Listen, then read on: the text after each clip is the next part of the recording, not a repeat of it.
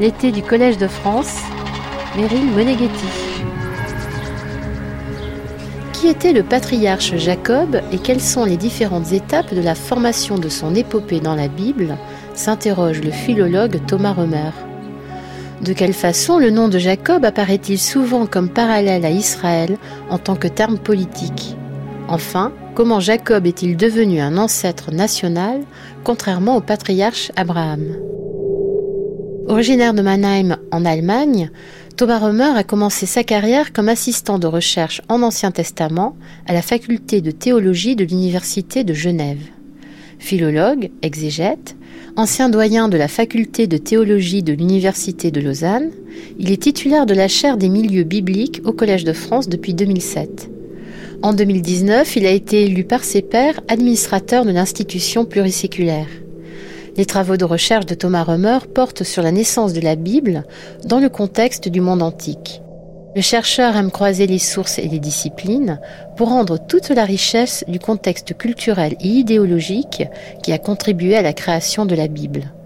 C'est cette approche que nous retrouvons aujourd'hui alors qu'il ouvre une grande enquête sur le cycle de Jacob, qualifié de plus ancienne épopée de la Bible.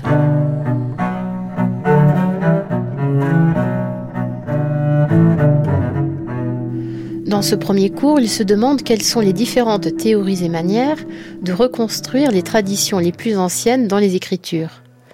Celles des trois patriarches, Abraham, Isaac et Jacob, se sont-elles d'abord transmises de manière indépendante pour être liées ensuite ensemble plus tardivement après la disparition du royaume du Nord en 722 avant Jésus-Christ? Quel sens donner à la combinaison des traditions des patriarches? S'agit-il de renforcer la cohérence des Hébreux montrer que le Sud et le Nord ne forment qu'un seul peuple? Nous gagnons le Collège de France le 24 février 2022 pour le cours de Thomas Römer. Aujourd'hui, l'épopée de Jacob, son contenu et sa formation. Voilà, bonjour, je suis heureux de vous retrouver ici. Cette année, nous allons euh, nous intéresser à l'histoire de Jacob connaissez peut-être un peu le songe de Jacob, vous connaissez, ou Jacob luttant avec l'ange, encore que ce n'est pas vraiment un ange, mais on verra. Mais commençons avec la plus ancienne épopée de la Bible, l'histoire de Jacob. Donc nous allons voir que probablement nous avons là vraiment une des traditions les plus anciennes euh, de la Bible. Mais pour situer cette histoire euh, de Jacob, euh, rappelons brièvement où ça se situe, évidemment dans le livre de la Genèse. Le livre de la Genèse, en fait, nous avons deux grandes parties. Une première partie qu'on peut vraiment appeler euh, le cycle des origines. C'est vraiment les origines qui concernent l'ensemble de l'humanité. Création, création d'abord du ciel, de la terre, du premier couple humain, et ensuite, tout de suite, avec un Abel, les grandes questions qui se posent euh, à l'humanité, euh, dès que l'humanité est créée, et nous avons euh, la preuve encore aujourd'hui, dès que l'humanité est créée, il y a la violence, il y a les conflits, il y a les guerres. Et c'est l'histoire de Cain Abel qui raconte ça de manière exemplaire, en montrant aussi comment la civilisation est liée, en fait, à ces conflits, puisque Cain, le premier meurtrier, devient aussi euh, le fondateur de la civilisation parce qu'il construit la première ville et ses descendants, comme vous le savez sans doute, vont inventer la métallurgie, la musique, euh, les arts, euh, etc. Ensuite, on a le déluge, le déluge qui marque une césure, comme d'ailleurs dans les grands mythes de l'Ancien Orient. Le déluge, en fait, met fin à un certain ordre surtout aussi au système végétarien, parce que je vous rappelle que euh, les premiers humains et les premiers animaux aussi sont créés végétariens, et c'est seulement après le déluge qu'on peut consommer euh, de la viande, à l'exception du sang. Et puis, euh, la redéfinition du monde après le déluge, la dispersion des trois fils de Noé de deux manières différentes, soit de manière tout à fait paisible, ce qu'on a au chapitre 10 avec la table des nations, où chacun s'installe à un coin, développe ses langues, ses cultures, et l'histoire du tour de Babel, où tout d'un coup l'humanité est de nouveau euh, unie et va se disperser à cause d'une intervention divine, puisque Dieu prend très mal l'idée qu'on veut construire une tour qui va jusqu'au ciel. Alors après, euh, vous verrez que Jacob voit justement une rampe qui va jusqu'au ciel, mais ça, c'est pour plus tard. Donc ça, c'est la première partie, l'origine de l'humanité, et puis dans la deuxième partie, Genèse 12 à 50, les choses se rétrécissent d'une certaine manière, puisqu'on passe de l'histoire de l'humanité à l'histoire du peuple hébreu. Mais pas seulement, parce que ce qu'on appelle les patriarches, aujourd'hui il faut parler des patriarches et des matriarches, mais c'est d'ailleurs normal, parce que si vous regardez ici le tableau, il y a plus de femmes que d'hommes dans cette affaire. Hein, vous savez, Abraham, je vous donnerai les détails, Abraham avec Hagar, Sarah et Keturah va être à l'origine d'un certain nombre de peuples, Isaac, le seul monogame dans l'histoire, et puis Jacob avec quatre autres femmes. Donc, euh, il faudrait parler en fait des patriarches et des matriarches, ou simplement des ancêtres, non pas seulement du peuple d'Israël, mais de tout un ensemble en fait des peuples qui vont en effet peupler euh, le Levant. Hein. Euh, rappelez-vous, Abraham avec Hagar est l'ancêtre d'Ismaël, et Ismaël lui-même est à la tête de toute une descendance de tribus arabes.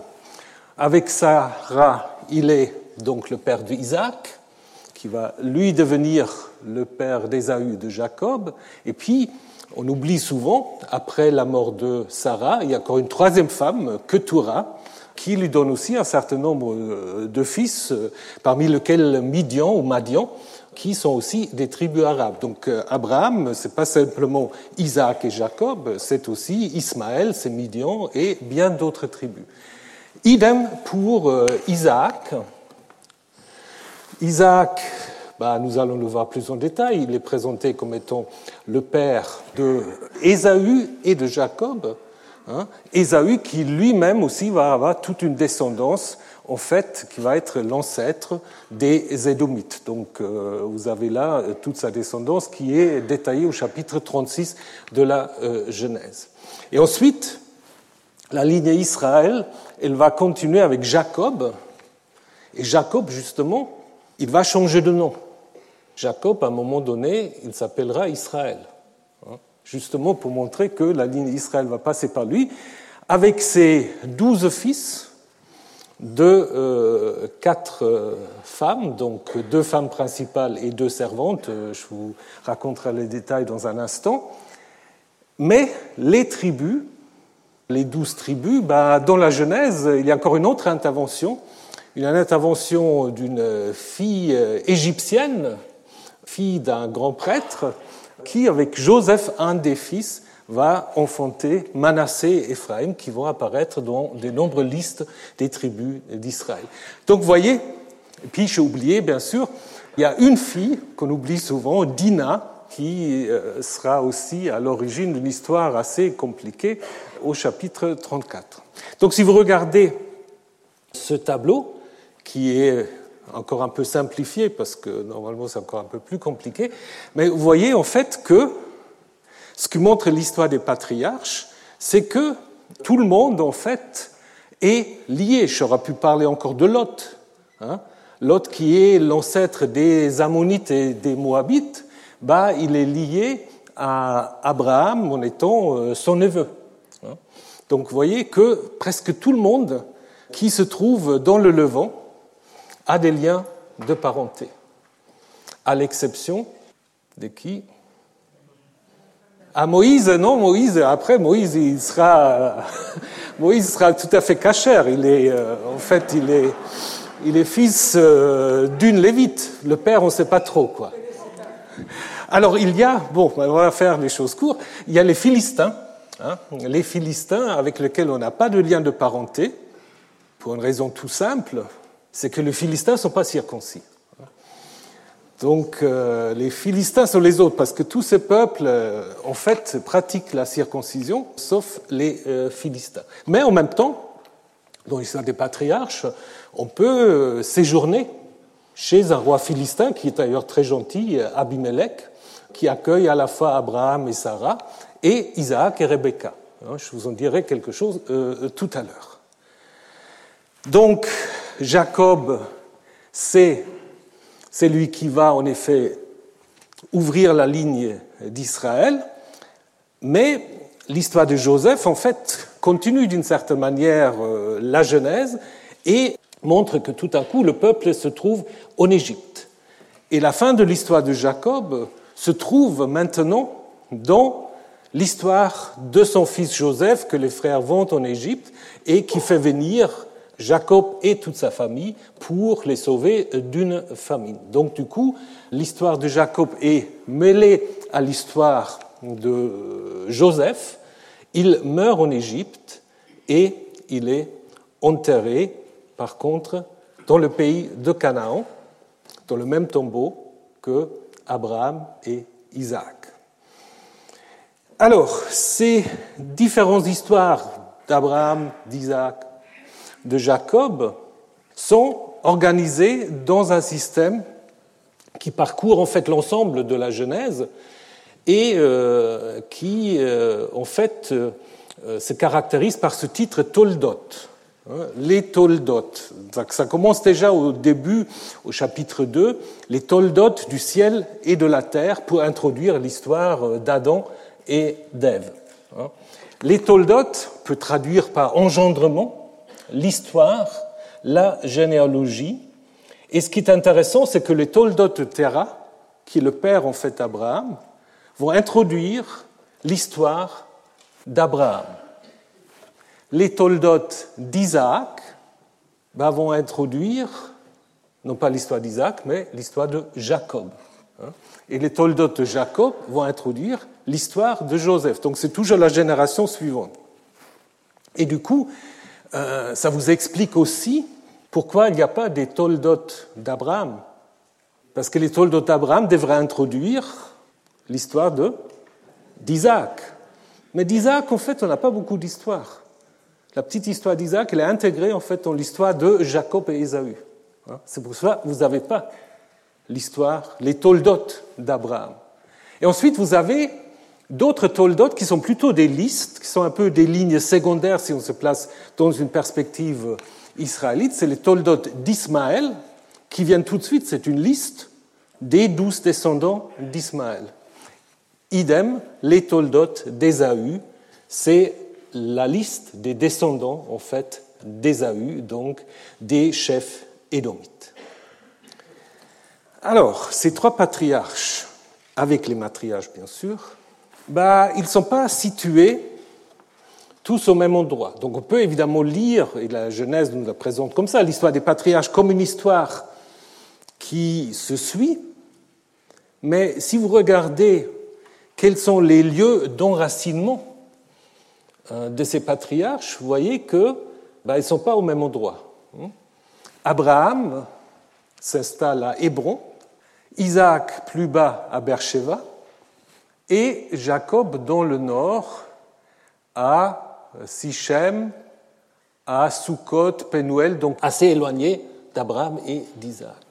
Donc, du coup, il faut se poser la question, et la réponse est assez, assez claire, est-ce que ces trois personnages étaient liés d'emblée? Ou est-ce qu'il ne s'agissait pas, à l'origine, des traditions indépendante, qu'on a liée après coup. Ça, c'est quelque chose qu'on peut observer souvent dans l'ethnologie, euh, quand il y a des tribus qui se unissent, ben, on va aussi unir les ancêtres, pour en effet montrer la cohérence de ce nouveau groupe. Et ce que nous avons avec les trois patriarches, c'est un peu la même chose. Hein. Donc euh, le lien n'est pas originel, à l'origine, ces trois traditions indépendantes, bien que sur le plan littéraire, parfois c'est un peu difficile de reconstruire exactement cette fusion, euh, on a l'impression que le lien entre Abraham et Isaac, déjà géographiquement, ils sont très disons, relativement proches entre Beersheba et Hébron, hein, que ce lien est probablement plus étroit que le lien avec Jacob. Euh, pourquoi? C'est très simple. Vous connaissez tous l'histoire de l'annonce du Fils à Abraham. Hein, à cause de son hospitalité, les trois visiteurs qui en fait se révèlent être un seul, il y avait le Dieu d'Israël, annonce un fils, et cette annonce est accueillie par Sarah qui écoute euh, derrière la tente euh, avec un rire. Et évidemment, cette histoire ne fait du sens que lorsqu'on sait que le nom du fils annoncé est Isaac, Yitzhak. Euh, qui est un, nom qui est construit avec la racine tsachak ou tsachak, euh, qui veut dire rire, prendre plaisir, euh, etc. Hein. Donc pour Jacob, bah, évidemment maintenant Jacob, il est fils de Isaac et de Rebecca, mais dans l'histoire de Jacob, les parents n'apparaissent que dans l'histoire du conflit avec Ésaü, alors que dans l'histoire du séjour chez Laban, les parents ne jouent pas de rôle, donc on peut en effet imaginer que c'est une histoire à l'origine indépendante. Mais avant d'aborder ces euh, questions, regardons d'abord euh, quel est le contenu de l'histoire de Jacob. On peut dire qu'il y a deux grands thèmes. Euh, c'est Jacob et Ésaü d'un côté, qui fait une sorte d'encadrement, et Jacob chez Laban au milieu. Donc l'histoire de Jacob Ésaü commence avec la naissance des deux fils, avec les tromperies de Jacob, je reviendrai là-dessus, et le départ de Jacob qui fait le lien en fait pour son séjour chez Laban. Chez Laban, en fait, il va d'abord devenir un peu le trompeur trompé, puisque Laban va lui mettre dans le lit euh, Léa alors qu'il souhaite euh, épouser Rachel. Et après cela, il va quand même avoir avec euh, ses femmes et les servantes les enfants qui deviendront les douze tribus.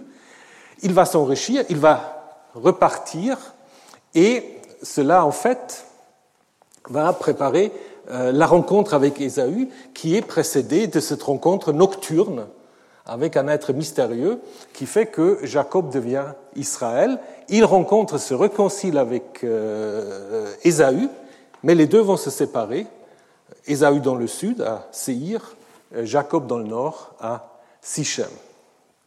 Alors ces deux, ces deux thèmes, Jacob Laban et Jacob Ésaü, sont donc liés par cette idée d'une fuite de Jacob, et ils sont en effet accompagnés par un certain nombre de récits où Jacob se trouve en face des sanctuaires. Il va découvrir le sanctuaire de Bethel, ça va être rappelé tout à la fin, où il va des anges de Dieu. Après, quand il revient, il y a le sanctuaire de Mahanaïm, où il va également voir les anges de Dieu. Et puis, lorsque il a ce combat nocturne, bah, il va nommer ce lieu de Pénuel, la face de El ou la face de Dieu, donc encore un autre sanctuaire. Donc l'histoire commence, comme nous l'avons vu, avec euh, ce titre la généalogie d'Isaac ou les Toldot d'Isaac, qui ensuite va introduire la naissance des frères euh, jumeaux avec un motif qui est très fréquent, motif de la stérilité. Hein, stérilité de Rebecca, qui ensuite va être levée, mais qui rappelle la stérilité de Sarah, par exemple, ou la stérilité de Anne, la mère de Samuel, la stérilité de la femme euh, de la mère pardon, de Samson, donc c'est un thème assez fréquent. Et suite à cette stérilité, un autre thème très fréquent aussi, le conflit entre deux frères, notamment entre deux jumeaux, qui commence déjà en effet dans le ventre maternel. Cette tension entre les deux frères va en s'aggravant. D'abord, nous avons cette histoire où Ésaü vend sa situation de premier-né ce qu'on dit souvent le droit d'aînesse, on va, on va le voir plus en détail, euh, pour un plat de lentilles. Hein. Ensuite, il y a une sorte d'interlude, puisque tout à l'heure je vous parlais euh, du roi philistin. En 26, Isaac et Rebecca se trouvent tout d'un coup chez euh, Abimelech, roi des Philistins. Mais on est très étonné, ils n'ont pas d'enfants, puisque autrement, comment euh, Isaac aura pu présenter Rebecca comme sa sœur, hein, parce que ça c'est ce motif où le patriarche présente sa femme comme sa sœur pour en fait pas être inquiété par les habitants du pays. Donc ça montre bien que là c'est une autre notre tradition qui a inséré dans l'histoire de Jacob et Ésaü.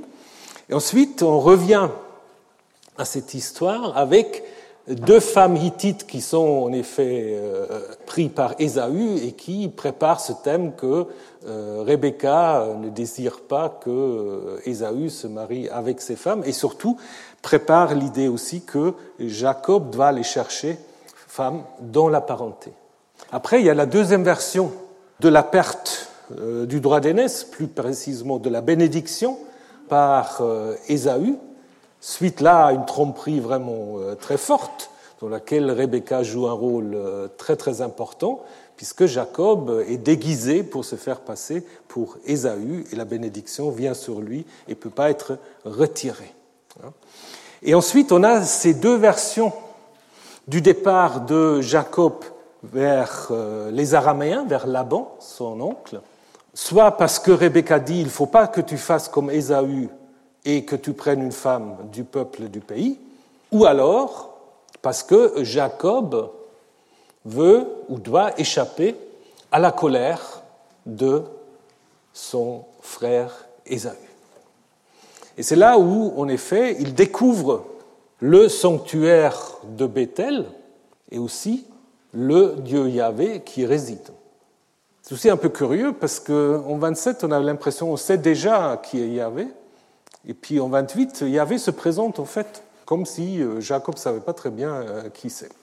Donc euh, c'est Jacob qui va donner le nom de Bethel à ce sanctuaire, ce qui est intéressant parce que Bethel veut dire la maison de El, hein, alors que c'est Yahvé qui se présente à lui.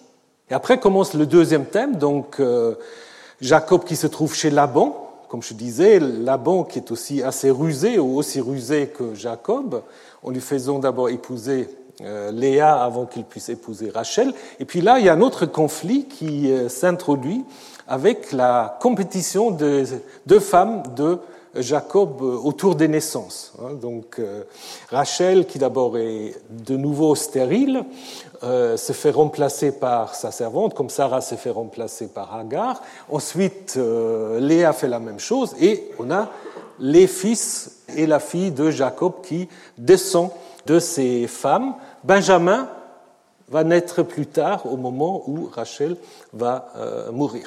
On revient au thème de la ruse parce que Jacob va s'enrichir en trompant ou disons en faisant des petits trucs magiques euh, qui lui permettent de récupérer une grande partie du bétail de Laban, ce qui en fait va mener à un autre conflit et à une séparation entre les deux, euh, qui en fait prépare le retour de Jacob, ou disons la séparation, euh, Jacob va se séparer de Laban, et comme je vous ai dit, avant de rencontrer son frère, ce qu'il redoute, il va de nouveau voir les anges de Dieu comme il les a vus à Bethel. Et alors que euh, Jacob redoute cette rencontre avec Ésaü, il rencontre d'abord quelqu'un d'autre, à Ish. Après, il va interpréter cette rencontre comme ayant euh, combattu avec euh, Dieu. La tradition va en faire un ange, comme ici. Mais en fait, dans le récit, c'est quelqu'un. Et Jacob va dire, j'ai vu la face de Dieu, en donnant le nom de Penuel, face de Dieu ou face de El. De nouveau, on trouve El à ce sanctuaire. Donc, en fait, ce combat a en quelque sorte préparé la rencontre avec Ésaü, parce que cette rencontre euh, dont il avait tellement peur, bah, elle va se passer euh, très bien. Les deux vont se réconcilier, mais leurs habitations vont se séparer et Jacob va s'installer à Sichem dans le nord. En 35, il y a une sorte de récapitulation. Il revient à Bethel, il reçoit encore une fois son nouveau nom, bizarre aussi, et on donne la liste des douze fils alors qu'on raconte de manière détaillée la naissance de Benjamin avant et la mort de Rachel. La mort d'Isaac, qui est enterré par les deux frères, comme d'ailleurs Abraham est enterré aussi par Ismaël et Isaac, hein, conclut en fait d'une certaine manière ce qu'on peut appeler les Toldot d'Isaac. Mais l'histoire de Jacob n'est pas encore euh, terminée, puisque nous avons une liste des descendants d'Ésaü, et ensuite, surtout, l'histoire de Jacob, comme je disais tout à l'heure, elle est mêlée à l'histoire de Joseph, notamment avec la descente en Égypte.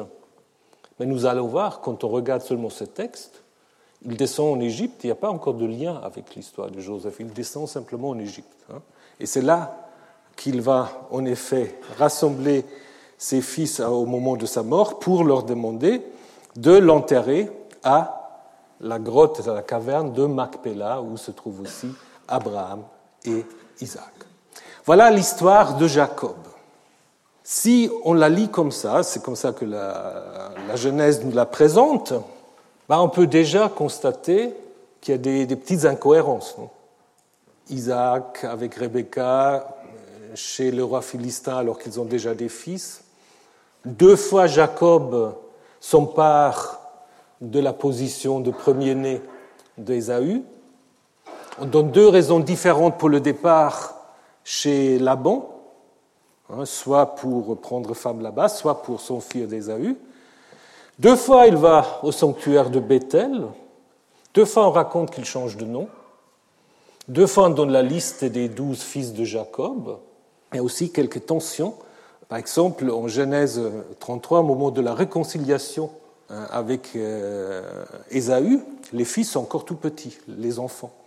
Et en 34, où il est installé à Sichem, où cette histoire curieuse où Dina se fait, bah, comment dire, agresser sexuellement euh, par un des habitants, mais qui ensuite veut l'épouser, et où Siméon et Lévi vont en effet massacrer tous les habitants de la ville au moment où ceux-ci ont accepté la condition.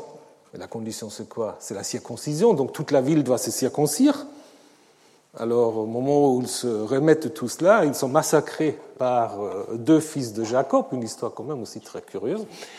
Bah là, c'est voilà, tous les fils sont déjà des adultes, Tina aussi, euh, donc chronologiquement, ça va pas très bien. Idem, à la fin de Genèse 26, on apprend qu'Ésaü a 40 ans, il se marie déjà avec deux femmes hittites, alors que dans l'histoire de 27, où il est trompé par son père, il est encore dans la maison.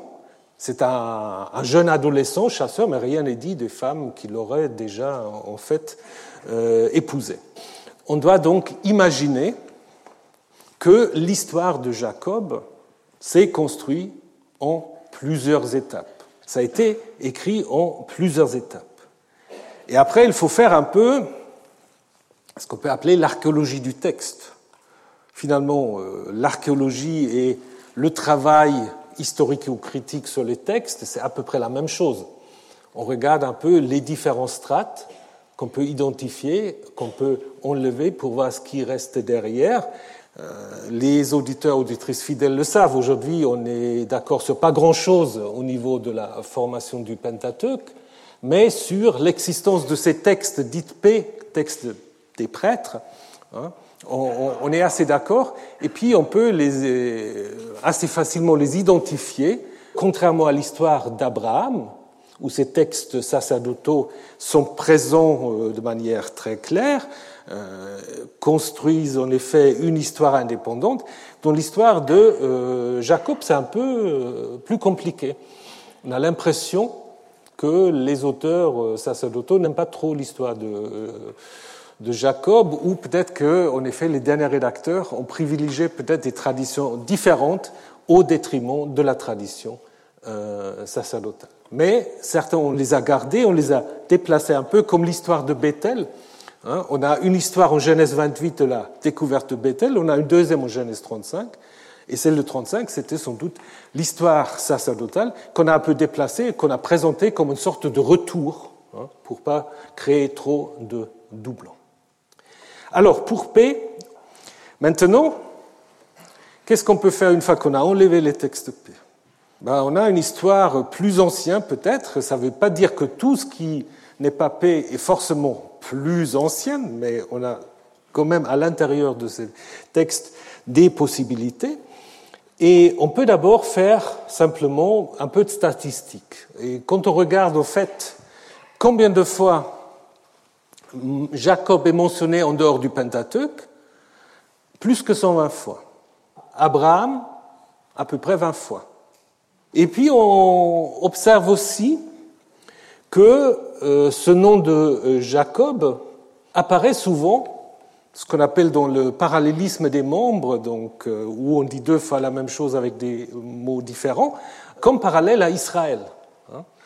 Comme par exemple dans ce texte que je vous ai mis ici, Michée 3.1, Écoutez les chefs de Jacob, prince de la maison d'Israël. Donc là, qu'est-ce qu'on voit? Jacob, ben, comme dans l'histoire, Jacob et Israël, et ça veut dire aussi que Jacob est un ancêtre national. Ça, c'est un indice très important. Alors qu'Abraham, Abraham n'a jamais été un ancêtre national. Abraham n'est pas utilisé pour dire la Judée. Donc, si Jacob Israël est un ancêtre national, qu'est-ce qu'on peut en déduire ensuite? Ben, Ça devrait se situer à une époque où il y avait le royaume d'Israël. Donc avant 722. Donc vous voyez, l'exégèse, c'est quand même un peu logique. C'est pas un peu... Alors, pour ça, on a un autre texte qui est très intéressant. C'est chapitre 12 du livre d'Osée.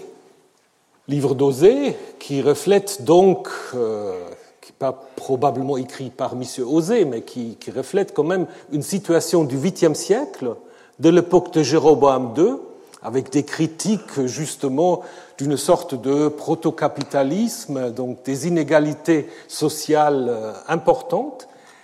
Et vers la fin de ce livre, on trouve aussi des reprises de certaines traditions. Au chapitre 12, justement, on parle de Jacob. Alors je vais vous lire les versets les plus importants. Ça commence par Yahvé a un procès avec, dans le texte actuel, c'est avec Judas mais ce probablement été rajouté au moment où Israël avait disparu et on voulait adopter cela pour Judas. Donc il faut lire, il y avait un procès avec Israël. Et ça commence ensuite dans le sein maternel. Il, donc Jacob, puisqu'il s'agit de faire rendre compte à Jacob, Jacob Israël, donc, hein, de sa conduite et de rétribuer selon ses actions. Dans le sein maternel, soit il a trompé son frère, ou il a saisi son frère par le talon, parce que c'est le même verbe. Hein.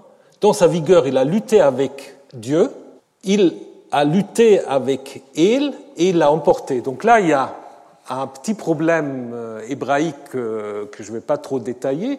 Dans le texte actuel, c'est là à l'origine de l'idée que Jacob aura lutté avec un ange. Hein. Parce que dans le texte massorétique, vous avez Vaïsar el Malak. Donc il a lutté, combattu avec un ange, mais ce Malak, pour ceux qui savent un peu l'hébreu, c'est probablement une glose. À l'origine, c'est qu'il a lutté, le El, c'est pas la préposition, c'est El, la divinité. Donc il a lutté avec El, et quelqu'un a rajouté après Malak, et donc du coup, El est devenu la préposition. Donc c'est plus logique de dire il a lutté avec El, il l'a emporté, il pleura et supplia. À Bethel, il le trouva, et c'est là qu'il a parlé avec lui. Texte massorétique avec nous, c'est pour en fait introduire le lien avec les destinataires. Après, on va continuer avec le verset 8. Canaan a dans sa main une balance trompeuse, il aime frauder. Éphraïm dit Je ne fais que m'enrichir, j'ai acquis une fortune, dans tout mon travail, on ne me trouvera pas un motif de péché. Et ensuite, en contraste, mais moi, je suis Yahvé ton Dieu depuis le pays d'Égypte. Je te ferai de nouveau habiter sur des tentes, comme au jour où je vous rencontrais. Je parlerai aux prophètes, je multiplierai les visions, par les prophètes, je dirai des oracles ou des paraboles. Si déjà Galaad et Fausté, ils sont devenus eux du néant, Au Gilgal, ils ne cessent de sacrifier des taureaux, même leurs autels sont comme des tas de pierres sur des sillons de champs. Jacob s'enfuit au plein d'Aram, et Israël, donc là vous avez Jacob, Israël, Jacob euh, donc s'enfuit au plein d'Aram, Israël servit pour une femme, et pour une femme, il a gardé. Là, il a un jeu de mots, mais par un prophète, Yahvé a fait monter Israël hors d'Égypte, et par un prophète, Israël a été gardé. Qu'est-ce que ce texte nous montre? Le texte nous montre quand même d'abord que l'auteur connaît très bien l'histoire de Jacob. Parce qu'on a euh, beaucoup d'éléments qu'on trouve dans l'histoire de Jacob, sa naissance, le conflit avec le frère, le combat avec Dieu, l'étymologie du nom Israël, parce qu'il a combattu, la rencontre à Bethel, l'enrichissement, la fuite vers Aram, l'allusion à Galaad, comme au monceau de pierre où il va faire alliance avec euh, Laban, la servitude pour une femme, et peut-être aussi le thème de Jacob vivant sous la tente au chapitre 25. Donc c'est beaucoup de choses. Et puis ensuite, je ne vais pas le détailler maintenant, si vous regardez, vous avez tout un vocabulaire qui est identique. Hein. Vous avez le sein maternel, la racine acave, euh, tromper ou tenir par le talon, racine très rare, lutter, racine également là, rare, l'emporter, barach, etc.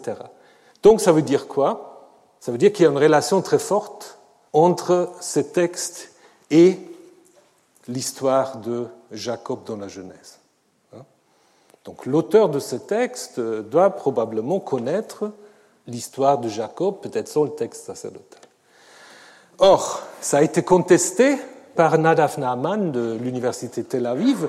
Euh, lui, en fait, il pense que Osée 12, en fait, est la source de l'histoire de Jacob. C'est-à-dire, en fait, l'auteur de la Genèse, il aura eu le texte de Osée 12, et à partir de ce texte, il aura construit l'histoire de Jacob. Alors, est-ce que c'est convaincant? Je vous laisse réfléchir. Moi, je pense non, parce que le texte d'Osée 12 il est tellement allusif. Bon, il connaît beaucoup de choses, mais en même temps, je pense que ça peut marcher seulement si les destinateurs, le public, connaît l'histoire auquel il fait référence. Et il la présente d'une manière euh, même assez euh, négative.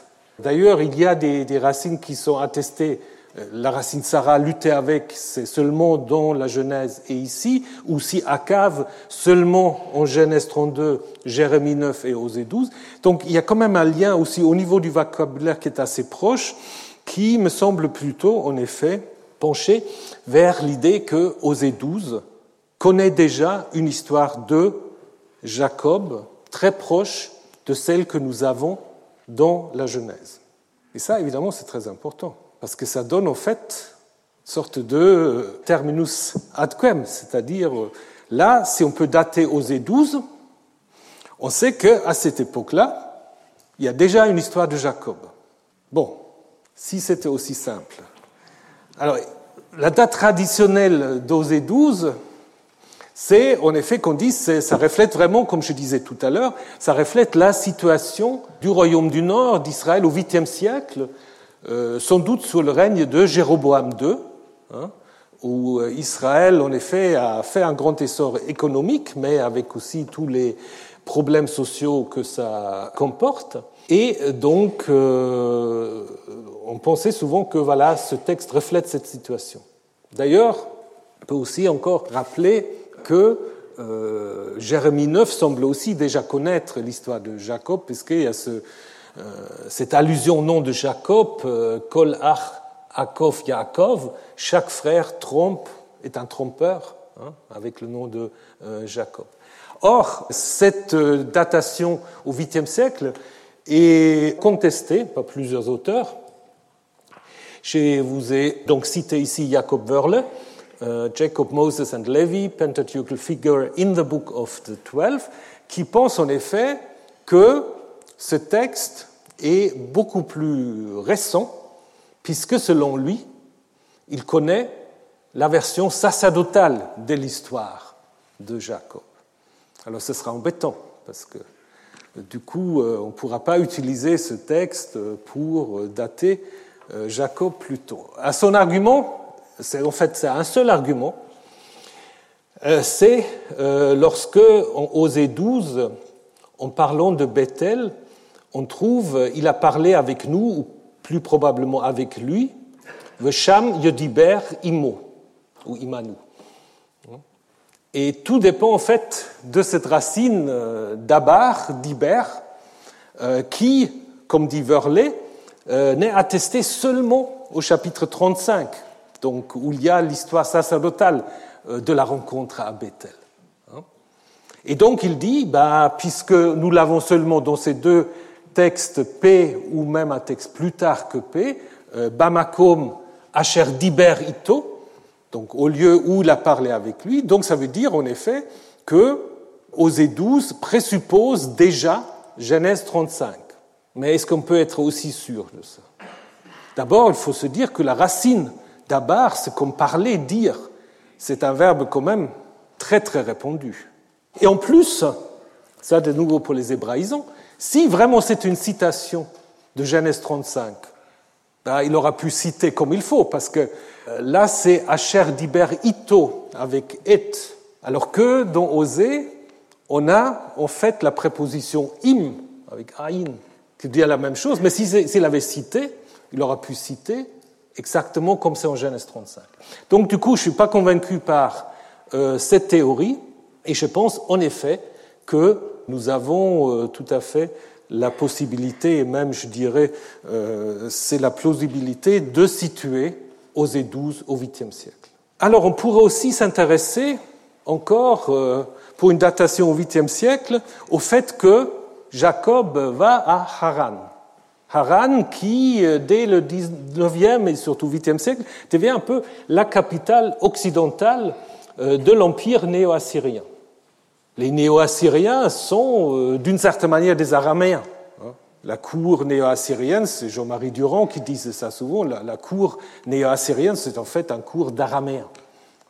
Et donc, euh, du coup, on parle araméen qui devient la langue officielle, et on pourrait se dire que les relations entre Jacob et Laban, c'est un peu une sorte de reflet des relations entre Israël et les Assyriens. Comment il faut se comporter Il faut être rusé, mais il faut en même temps faire des alliances, etc. Donc euh, on aura là un contexte aussi du 8e siècle. Mais ce n'est pas tout à fait sûr non plus, puisqu'il n'y a que trois références à Haran, qui pourraient aussi être rajoutées après coup, parce que Haran reste une ville très importante. Pensez aussi au début de l'histoire d'Abraham, où Haran joue un rôle important, parce que la famille d'Abraham va s'arrêter à Haran, et sous les néo-babyloniens, notamment Nabonide, c'est là où le culte lunaire va jouer en fait un rôle euh, très très important. Donc euh, là, je dirais c'est un peu plus euh, difficile d'utiliser Haran pour la datation. Ça pourrait être le huitième, mais ça fait aussi du sens à une époque plus récente. Hein. Et d'ailleurs, en Osée 12, on ne parle pas de Haran, on parle de Aram de manière plus générale. Par contre, si on reste au 8 siècle, le règne de Jéroboam euh, fait tout à fait sens. Hein. Jéroboam, c'est un roi qui a régné plus que 40 ans et à qui la Bible en fait consacre sept versets. Alors que c'était sans doute un des rois les plus importants euh, d'Israël, Jéroboam II. Euh, on, apprend qu'il rétablit le territoire d'Israël depuis les donc jusqu'au nord, jusqu'à la mer de l'Araba, jusqu'à la mer morte mais il aussi, d'une certaine manière, contrôle le petit royaume de Juda, qui est en situation de euh, vassalité. Nous avons vu aussi que dans l'histoire de Jacob, le sanctuaire de Bethel joue un rôle très important, et c'est probablement Jéroboam II qui donne ce rôle au sanctuaire de Bethel. Parce que si vous lisez cet épisode au chapitre 7 du livre d'Amos, Amos qui vient proférer ses oracles à Bethel, le prêtre en place euh, lui dit Tu n'as rien à faire ici. Ici, c'est le Mikdash Melech, donc le sanctuaire du roi, et la bête Mamlacha, euh, le temple ou la maison de la royauté. Donc apparemment, Bethel est devenu, sous Jéroboam II, le sanctuaire central du nord. Et donc, ce n'est pas par hasard que, en Genèse 28, c'est justement Jacob qui devient le fondateur du sanctuaire de Bethel. Nous avons déjà vu le fait aussi qu'il devient Israël, ça pourrait probablement signifier que Jéroboam ou les scribes, euh, la cour de Jéroboam, voulaient reprendre cette tradition pour en faire une tradition nationale. Et pour ça, bah, il fallait que Jacob devienne Israël. Et c'est ce qui se passe dans ce fameux chapitre 32.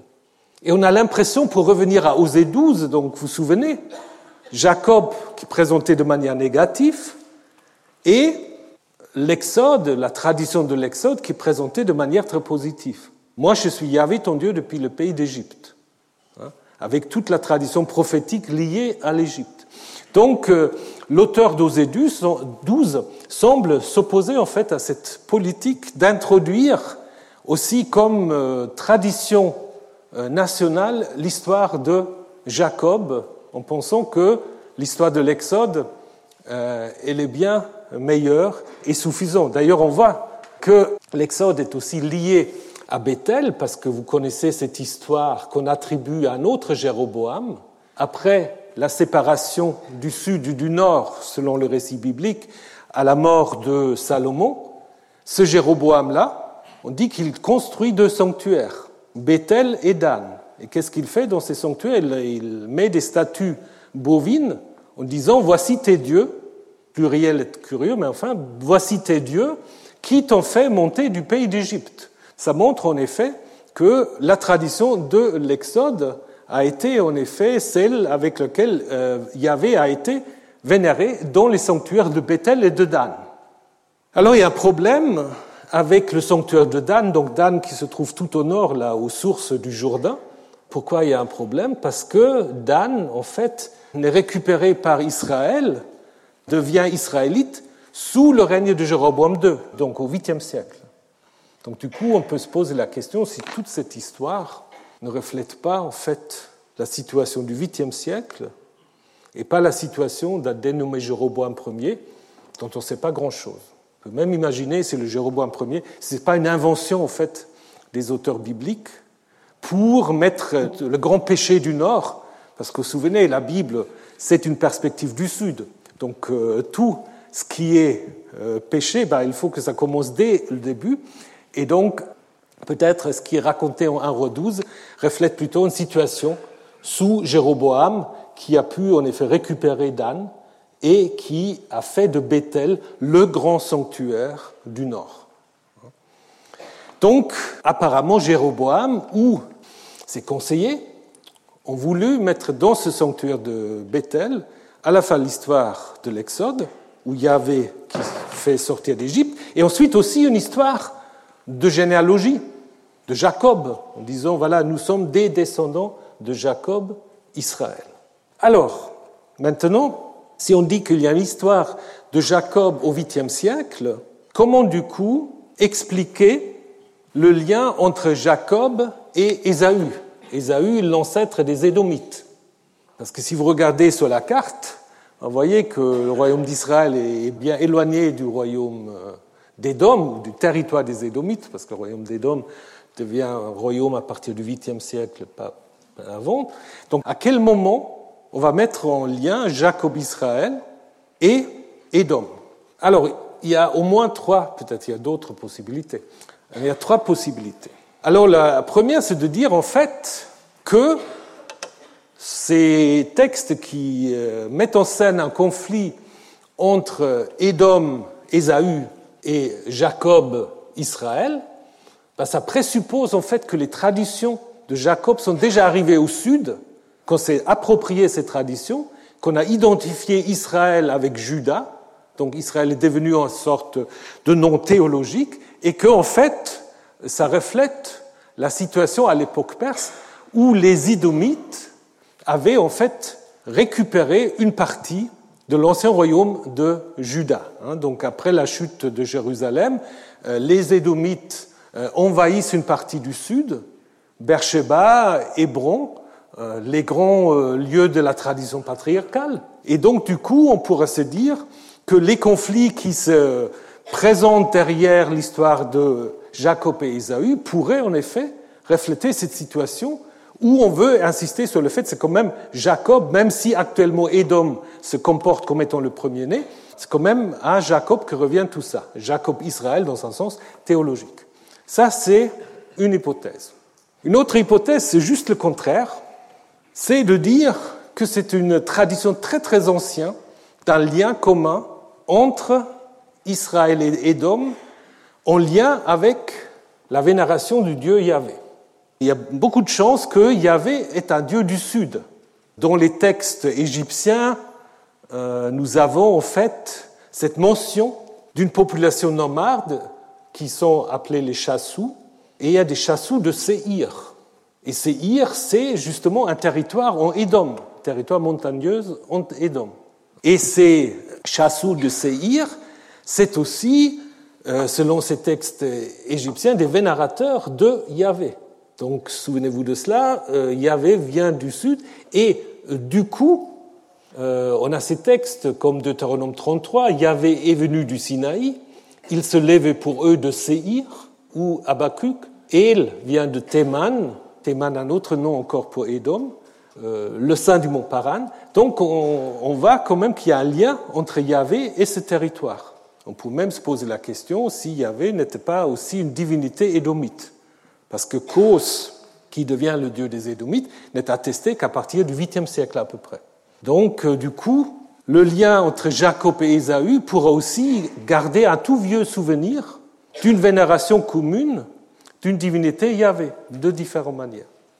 Et d'ailleurs, on voit qu'à la fin de l'histoire, Jacob qui dit à Ésaü qu'il va le rejoindre à Séhir, ben, il va partir à Sichem, comme sorte de séparation d'un groupe vénérant Yahvé qui s'installe dans le nord.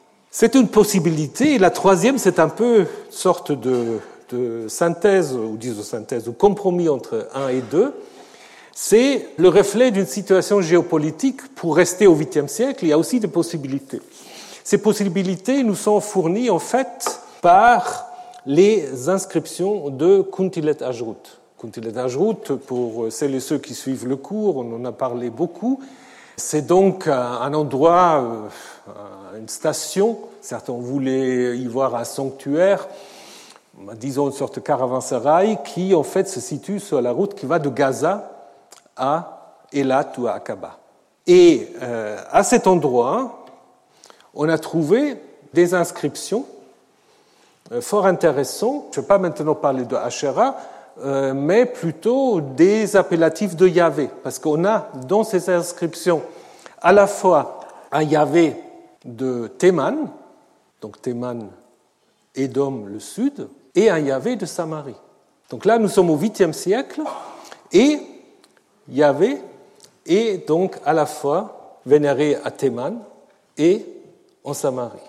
Donc, cette relation Jacob-Édom pourrait avoir son sens aussi dans un tel contexte. D'autant plus que euh, Jéroboam semble avoir euh, contrôlé cette route et il est possible que à Kuntinet Ajrut, on a une sorte de représentation égyptianisante de Jéroboam II.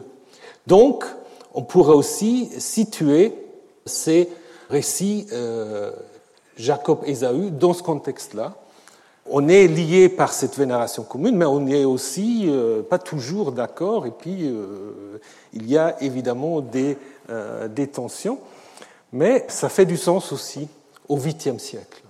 Il ne faut pas simplement regarder une carte géographique, il faut aussi regarder les inscriptions, et on a cette ouverture.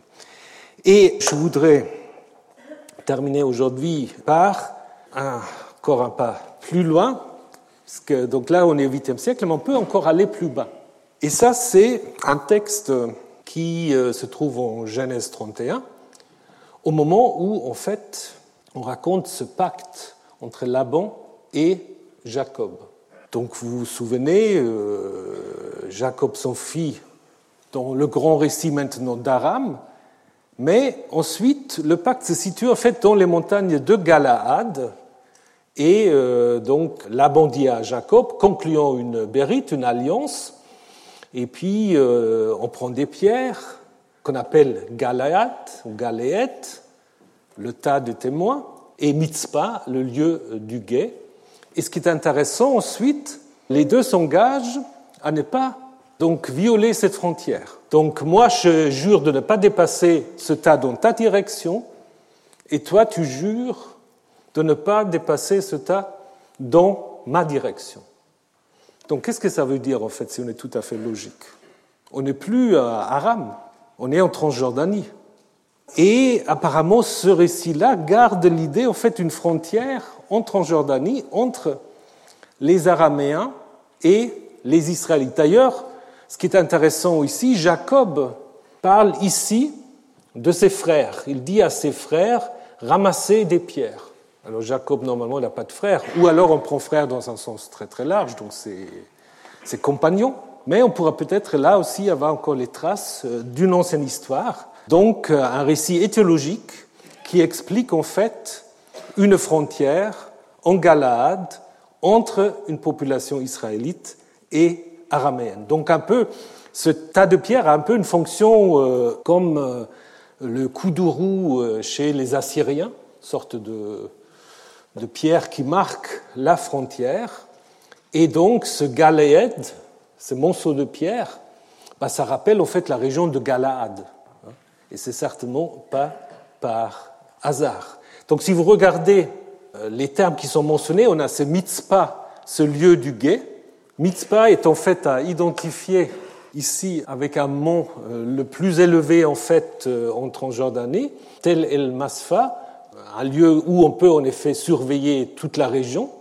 Ça concorde avec le sens du nom. Un lieu qui domine donc le lieu du guet, donc on peut en effet guetter, on peut euh, observer. Et ça semble être en effet le plus oriental des sites israélites au Galaad, c'est-à-dire à la frontière du territoire araméen.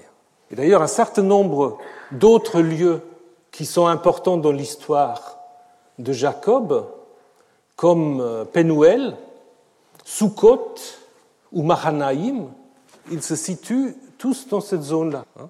Donc ça veut dire que peut-être à l'origine, l'histoire de Jacob, elle se joue ici. Elle se joue en Transjordanie et raconte en fait, d'une certaine manière, une séparation entre une tribu, un clan araméen, et un clan qui se sépare comme Abraham et Lot, d'une certaine manière, pour devenir un clan indépendant. Donc euh, le lieu d'enracinement de ces traditions-là, ça pourrait être en effet le sanctuaire de Penuel.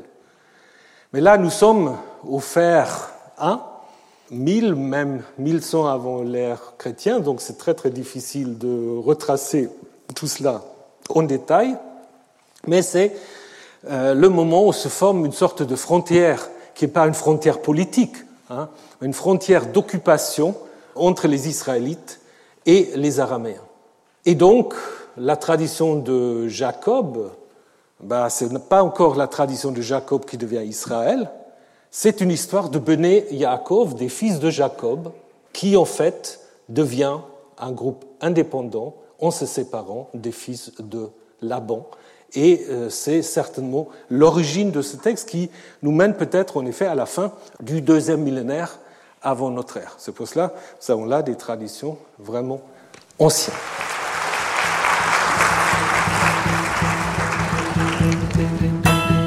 Le Collège de France et France Culture vous ont présenté le philologue Thomas Römer. Aujourd'hui, l'épopée de Jacob, son contenu et sa formation. Sur les sites de France Culture et du Collège de France, vous retrouverez toutes les informations autour de cette diffusion, la vidéo ainsi que l'ensemble des cours de Thomas Römer. Réalisation Rafik Zénine. Coordination et présentation Meryl Moneghetti.